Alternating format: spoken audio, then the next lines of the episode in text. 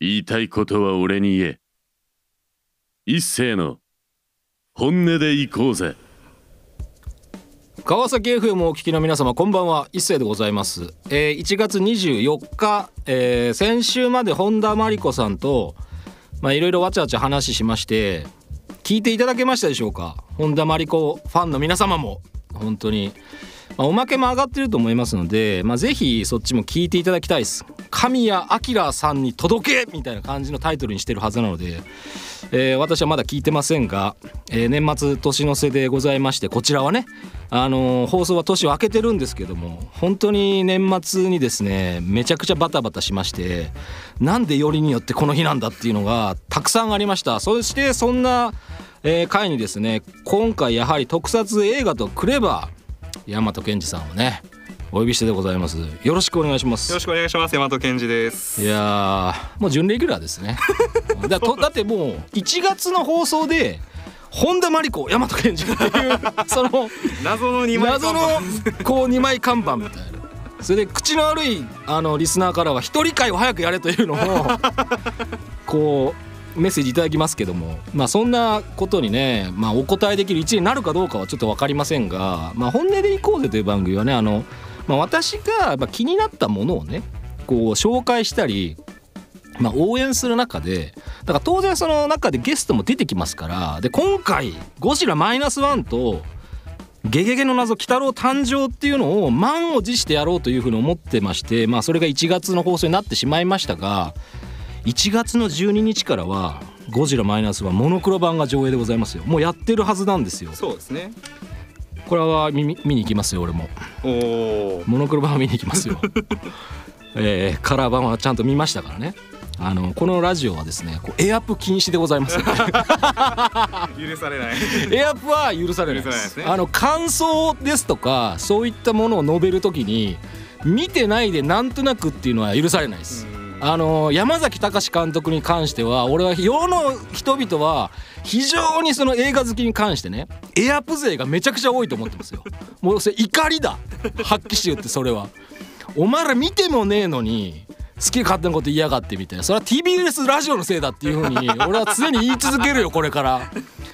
ライムスター歌丸さん界隈の人たちの罪は深いみたいな話を名前出しちゃうんですよ。あ出しちゃう出しちゃう。あ。のかあの絡みがないから。全然絡みないから。あの天と地ほどの開きがあるから。あいつらのせいだみたいな話をあの存分にしますよ。まあただ今回はまあちょっとねこちらマイナスワンから24日の放送はさせていただきますのでまあスポンサーの紹介の後にあの本編最後までよろしくお願いしますあれ鍵どこやったっけ？トリプル A 車庫の鍵壊れてんじゃん。トリプル A ずっと開かずの金庫なんじゃ。トリプル A 鍵の修理や防犯工事。困った時はトリプル A はい、えーゴジラマイナスワンのですね感想メッセージやコメント等もいただいておりますので早速そちらから紹介をさせていただきます、えーラジオネーム正一さん、えー東宝シネマのゴーンシアターで見てきましたよ音がすごくて耳が痛かったです。私は山崎監督の脚本台本に感動しました。戦後の日本を題材にして生きるってどういうことなのか大人としての責任って何なんだろうって考えさせられました。山崎監督の強いメッセージを受け取れてよかったですという感じで、まあ、非常に肯定的なものをいただきまして。でまあ当然その今回、まあ、あのメッセージいただいた方っていうのは非常に肯定的なあのメッセージばかりでございました。そして私もその X とかその辺を見てたんですけどもあんま否定的な意見はそんなにまあまあ俺が見てないだけのか分かんないですけどまあそんなになかったなっていう印象でございまして現在アメリカではもう上映以降絶賛評価の嵐でございます。もう異常なほど高評価でございます。まあそしてあの興行収入としては、えー今の情報現段階の情報12月末の情報でいけばおそらくもうえーシン・ゴジラを超えると世界の興行収入でいけばシン・ゴジラを超えると。あのシン・ゴジラはね80億でしたからね一応大きい数字としては。まあそちらはまああのトータルで超えていく。日本はまあ今は50億ぐらいという感じでございますのでまたそのモノクロ版がどうなるかっていうのもねちょっとありますんでまあそういうことから、まあ、今日は大和健二さんと、まあ、ゴジラの話をせねばなるまいという感じでございました。どうですか？ゴジラマイナスワン。マイナスワンまあ2回都度見たんですけど、はいはい最初見た時はまあ一言で言うなら朝ドラ見てるみたいだなってすごい思ってはいたんですよ。まあまあなんかす空気感がやっぱりこう朝まあ朝ドラっぽいなっていうのもまあ変な話ですけど別に浅山崎監督が朝ドラ撮ったことなあるわけそうないのでねそうね。そういうななんなんて言うんだろうこの朝ドラっぽいなって朝ドラと日曜劇場のあの特にその池井戸潤原作のなんかこう、はいはいはいはい。を足して2で割った感じだなっていうのが最初の感想でしたね。ああそうですね。まあ、なんかそんな感じだなっていうのがこう最初見てうんうん思ってたところですかね。なんていうか。2回目って印象変わりました？2回目はもうなんかこうさ2回目って言ってもこのまついえーっと12月の頭ぐらいに見たのでうんうんうんうんまあ結構1ヶ月経ってでまあいろいろ見て、はいはい。っていう上でもう一回見るとああでもやっぱうまいなとは思いましたなんていうかねこそうっすね。うまあ語り方とか見せ語り方とかそういうものはすごくああうまいなと思いつつ、うん。うまいだけにこれまあ後で話しますけどその戦争を描く特に第二次大戦を描くっていう意味ではうまいだけにこれにほだされちゃうんじゃないの？っていうところもあってなんていうかまあそそこが要は今回のそのあのあのまあ誰とは言わないですけど私は批評家たちのまあお怒りポイントの核はそこなんじゃないかなっていうところですね。確かにね。だからまあ俺も1回見てまあ1回目を見て俺はまあちょっと涙してしまったわけですよ、そのやっぱ最後の方でねあーみたいな感じもありましたしまあストーリーとしては正直あのまあまあ見てない人向けにっていうことではないですけど一応舞台が1947年じゃないですか。終戦から2年後にゴジラが上陸してくるよっていうまあそういうまあなんでしょう。世界で、うんまあ結局その終わってまあ間もない中福音兵の人たちが帰ってき始めてて、まあ、主人公の敷島もまあ特攻崩れという形の扱いですよね、まあ、あの神木隆之介さんが演じる。まあ、そこでこうまあやっぱりよくあるパターンというかそのよく見た昔こういうドラマとか漫画戦争ものって見たなと。その予科練とか特攻崩れとかそういうのを描いた、まあ、ヤクザものも結構ありましたし、まあ、そういった部分で今回そのまあ戦後間もない時にゴジラが上がってきてこれをどうやって、まあ、ゴジラを撃退するんだっていうのはすごいワクワクしましたね。なんかその分かんないから想像ができないからうんだってもう負けたばっかの頃ってもう要するに軍隊ないから。うんで警察予備隊も当然世界観的にないじゃないですか。でその中でどうやって誰がどうやって倒すんだみたいなのはすごいなんかねあここってすごい着眼点としてはやっぱりこう今までなかったなっていう、だから1954年の本田一郎監督のまあ要するにいわゆる初期、一番第一作の「ゴジラは」まあもう警察予備隊が、うん。まあ、あってまあ一応なんで防衛力まあまあなんでしょう言葉言い方濁さなければ軍事力を、まあ、持たされて持たされ始めた日本が舞台っていうことだったので、まあ、そこは当然その防衛兵器は当然出てくるし、あの当然ねこう兵隊の方とかも、まあ、実際に映像に出てくるっていうところもあったので、まあ、非常にそのリアリティとか、まあ、そういったものを重視してたっていうふうに思いましたし、まあ、今回はねそのゴジラマイナスワンの話もそうなんですけどそのやっぱ本田一郎監督がねやっぱ俺がやっぱこう最後まで見終わった時もそうなんですけどやっぱ本田一郎監督と、まあ、音楽の伊福部さんが偉大だなみたいな風に 本当に思いましたね。うん。まあだから結局その70年あのゴジラ、えー公開から70年。まあ正確にっていうよりはその来年あ今年か。2024年に、まあ、丸70年を迎える、まあ、作品ではあるんですけどこれはねその本田一郎監督がそのゴジラにまあとかそのか本田一郎監督のその過去の作品に込めた、まあ、込めざるを得なかったものっていうのが、まあ、今回のその「ゴジラマイナスワンに、まあ、どこまで入ってるのかなっていうのはちょっと正直あの過去の作品を見ながらいろいろちょっとこう反芻してたところでしたよ。だから「ゴジラマイナスワンって正直そのなんだろう評価が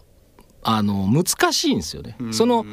俺とか大和さんみたいにまあ俺の意見ですよ俺はもうその要するに面倒くさい映画の見方をしている側の人間は すごい手放しに賛美しちゃっていいのかなこれとかっていう風になりがちなんですよ。だから俺はもうなんか TBS ラジオのせいだみたいな 話を言ってたわけです。いやそれは別にその批判とかじゃなくてそういうことを聞いてる聞いて映画を見て見方をそのある一定の角度からの人たちの映画の見方を学んでしまったものからは山崎隆監督のその「ゴジラマイナスワンをあの賛美することがその罪悪感抜きで能天気に賛美することができるのかっていうのがすごくね葛藤がありましたね。そのそういう部分でいけばただ非常にその展開ですとかワクワクするものに関しては非常に俺は良かったと思いました、うん、今回は本当に。でまあまあいろいろね語り口はありますけどどうですか？本田一郎監督作品で、まあ、過去にその戦争を扱ってるものってやっぱ結構あるじゃないですか、はいはい、やっぱ引きずったものって結構あると、まあほとんど特撮、まあ、あの時代作ってた時代が、まあ、1950年代から、まあ、特にその70年代にかけて非常にその特撮映画を本田監督もさまあ、当然撮られてて手掛けられてたんで、まあ、やっぱりこうことあるごとに当然そういった部分、まあ、出てきたと思うんですけどその大和先生そういう過去の作品でそういう本田監督のまあ印象深いところとかっていうのがあればぜひ教えていただきたいんですけど。やっぱり海底軍艦ですかね今回まあこれで福音兵の話って考えたらまあやっぱ海底軍艦は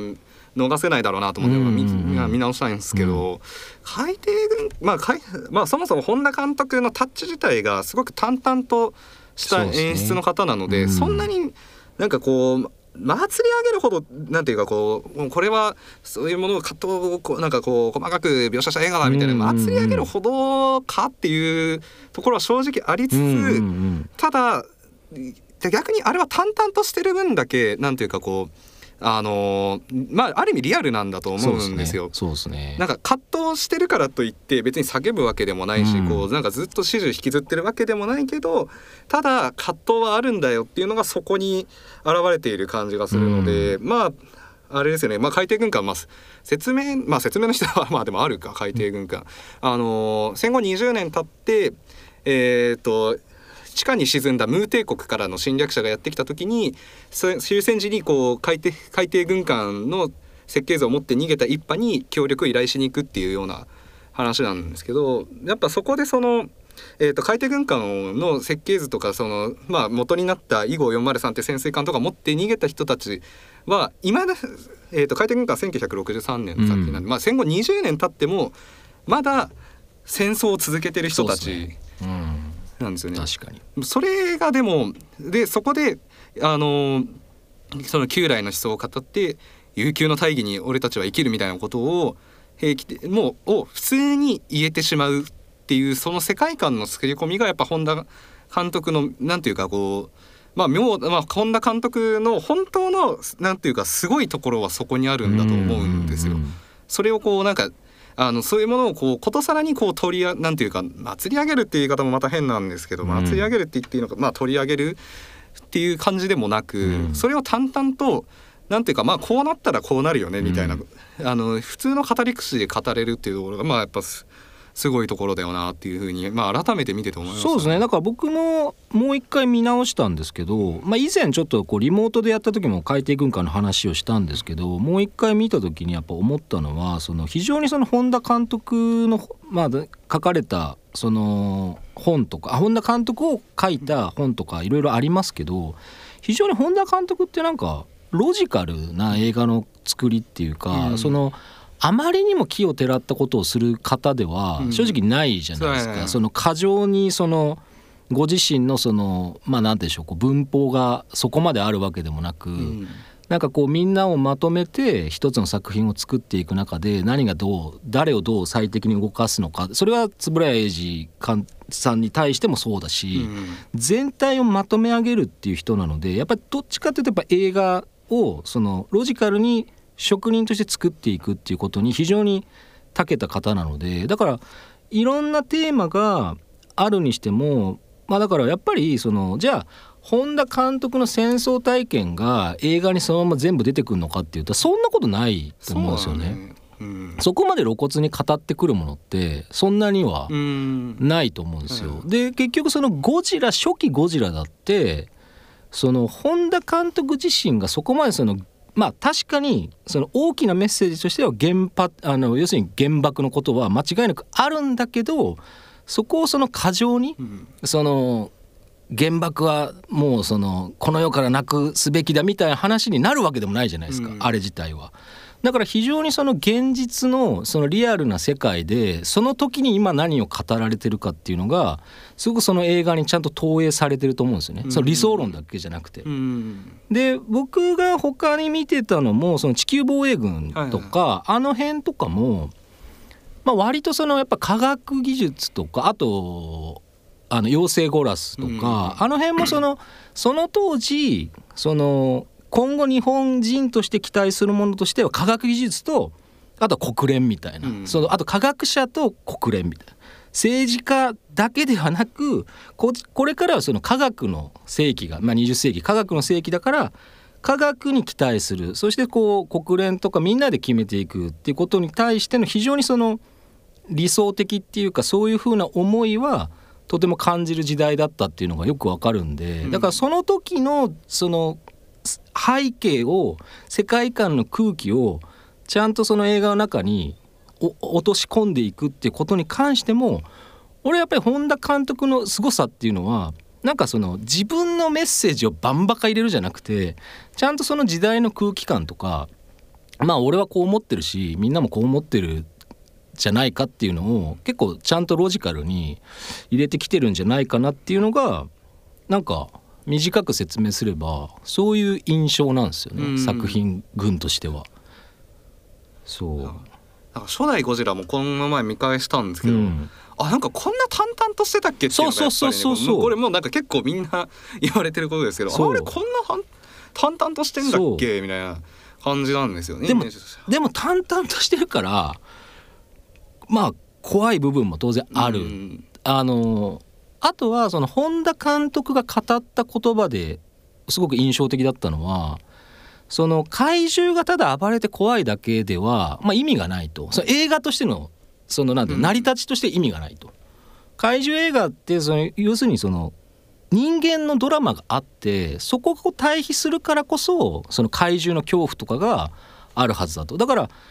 人間ドラマでコミカルなシーンとかそのやっぱり人間の描写っていうのは絶対にドラマとして必要なんだっていうのは本田監督が映画に作ってる中では込めてる言葉として残ってたんで、だからそれを見た時にあ別に「ゴジラマイナスワンはまあ別にいいんじゃないっていう話もあったし俺は別にだから全然好きなんで。うんだって映画を見て俺初めてだったのが初めてじゃないかもしれないけど割とその「ゴジラマイナスワン公開直後に行ったんですよもう本当に初日か2日目ぐらい。だからい大体最近金曜日の公開が風切りが多いんでうん。大体土曜日に見に行くんですけどそしたらねもう終わった後に拍手とかがうん。なってるぐらい胸熱な人たちがやっぱ多かったっていうのもあるしやっぱりそういうとこでいけば、まあ、ドラマそのものとしては、まあ、描いてる部分としてはああまあよく描いてたんだよなっていうのもあって俺はだから全然好きですね、だからそういうとこでいくと。ただそのいろんなね俺たちみたいな面倒くさいその見方を知ってる人間からした時にこれが果たしてみたいなのはやっぱりね分かる気はします。全然分かる気はした。だからみんな誰がどう感じようがそれは全然いいじゃないって話で全然それを思ってたんですよね。そうだから今回はだから1月に公開されるそのモノクロ版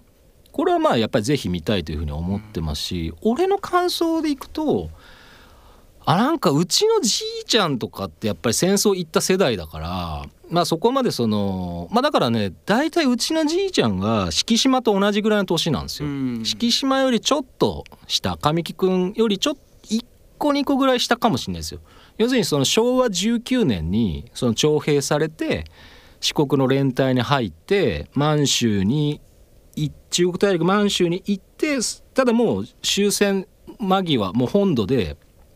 あの防衛も構築しますっていうことで四国、まあ、高知の中で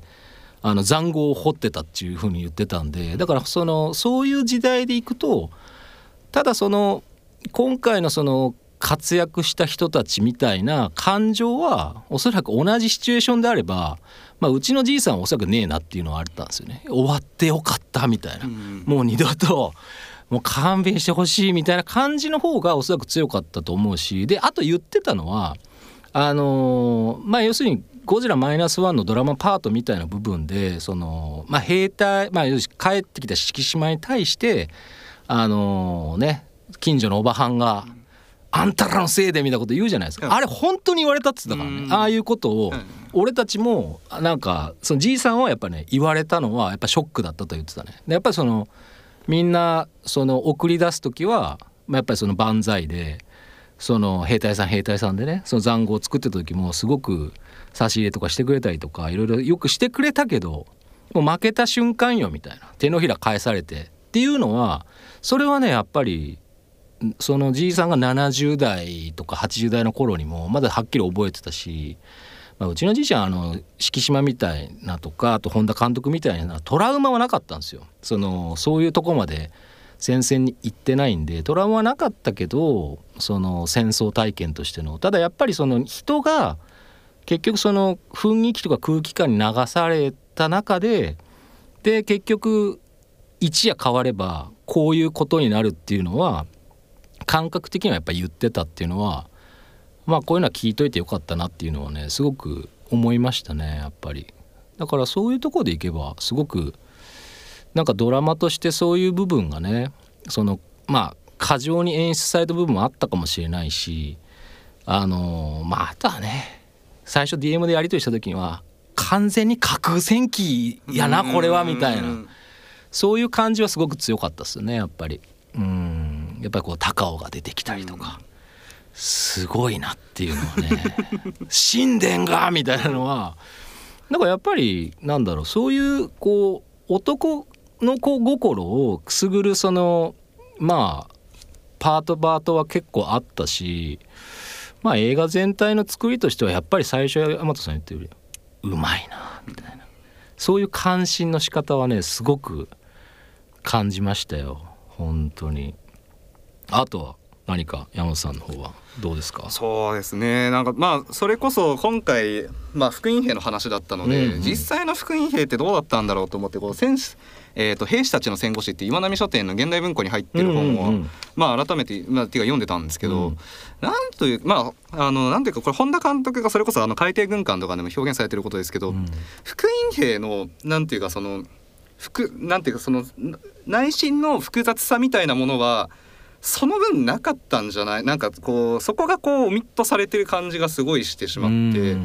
それこそあの今あの一星さんのねおじいさんの話をお伺いしましたけど、まあ、そういうことは実際その本にも書かれていたし、ただ、まあ、あのマイナスワンでもセリフとして出てくるんですけど、うん。それを受けた後のリアクションがほとんどないああし、はい。同じことはであの映画ってほとんど出てくる人みんな福音兵じゃないですか最後の。でその人たちもなんというか4 5 6年にしてはなんというか順応しすぎじゃないのみたいな。うんうんうん。なんなんていうかすもっとみんあの結構すごいいろんな葛藤をやっぱり抱えて生きてた人たちな、わあの生きてきた方々うん。なので、あのそれこそ、まあ、帰ってきてなんなんでこの俺たちは何のために戦ったんだっていう気持ちもそうだし、うん。かかつてはそのあの万歳して送ってくれた人たちがうん。手のひら返して自分たちのせいでって言って攻めてくる現実もそうだし、うん。かつてまで敵だったはずのアメリカにみんな媚びへつらってるっていう事態もそうだしっていうので、うん。結構そのあのその兵士たちの戦後史って本を読んでたら、うん。結構そのまあ GHQ って指針のね検閲とかもやってますけど、結構そのあの厳しい言葉でなんなんであんなアメリカにみんなこびてるんだとかっていうことを書いてたっていうような話もあったりするんですけど、うん。そういうところがなんというかこう話をうまく持っていくためにこうオミットされてる感じがすごいしてしまっ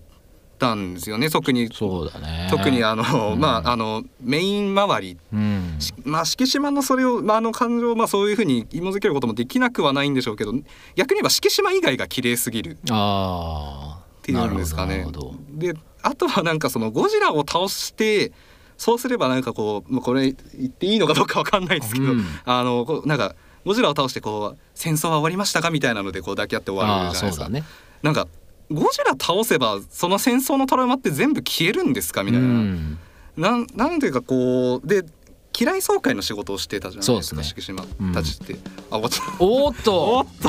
喋ってたらねちょっとエンディングが近くなってきました。今日は音楽曲紹介もねえぞみたいな感じですけど。まあ初めてこういう形でちょっと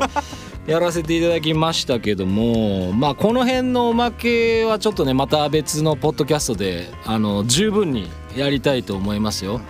まあ基本的には僕はあの山崎隆監督の「ゴジラマイナスワンはあの面白いそれはでも面白さっていうのはあくまで俺はそうリアリティとかじゃなくリアルとかじゃなくて、まあ、架空戦記ものとして、まあ、ファンタジーとしての面白さだっていうふうに俺はそういうふうに思ってますね。こういうのあったっていいじゃないみたいな三池隆のゴジラがあったっていいじゃないかみたいな そういうレベルで俺はいいかなっていうふうには思ってます。はい。まあ、ということでねお別れの時間がやってまいりましてこの番組では感想やメッセージお待ちしております。メールアドレスは本音アットマークミュージックハイフンバーカードットコム本音の綴りは HONNE 過去の放送アーカイブは YouTube、Spotify、Amazon Music で聞くことが可能でございます告知等はありますか？告知は特にないんですけど、はい。あの朝えっ、と神保町にありますネオ書房さんでえっ、と私が所属してましたあの特撮評議会の本があの多分継続して売ってるはずなんで買ってくださいというもうずっと言ってるそれだけそうでですす。ね。神保町でも暑いっすよ。でもやっぱ俺も古本最近よく買いに行くのは、まあ、仕事の帰りにやっぱ神保町でやっぱちょっと歩いて自分の事務所に戻るみたいな感じですけどいや神保町いいっすね。いいですね。古本屋に本当にこと書かないしあこんな本あるんだっていうことで結構買ってますもん最近。だから高知県の百年史とか新日本のヤクザみたいなのとか。その90年代の本とか、うん。なんかねやっぱその当時の時代感を知るにはその当時に書かれたものをその間違ってるか、ま、あの要するに正解かを求めるんじゃなくてこういう雰囲気だったんだなっていうのが伝わってくる意味では昔の本を読むのは結構楽しいですね。そうですね。そうあの昭和一桁の時代の本とかの再録版とかが割とねなんか楽しいですだからそういう意味ではそのいろんなものがねその時代の空気感とか雰囲気っていうのがやっぱありますからだから別にまあゴジラもねマイナスワンもまあ見てほしいです俺は、うんうん、これはだから次のゴジラをねまた誰が作るんだろうみたいな誰なんですかね。みまた結局それこそ三池隆監督かもしれない。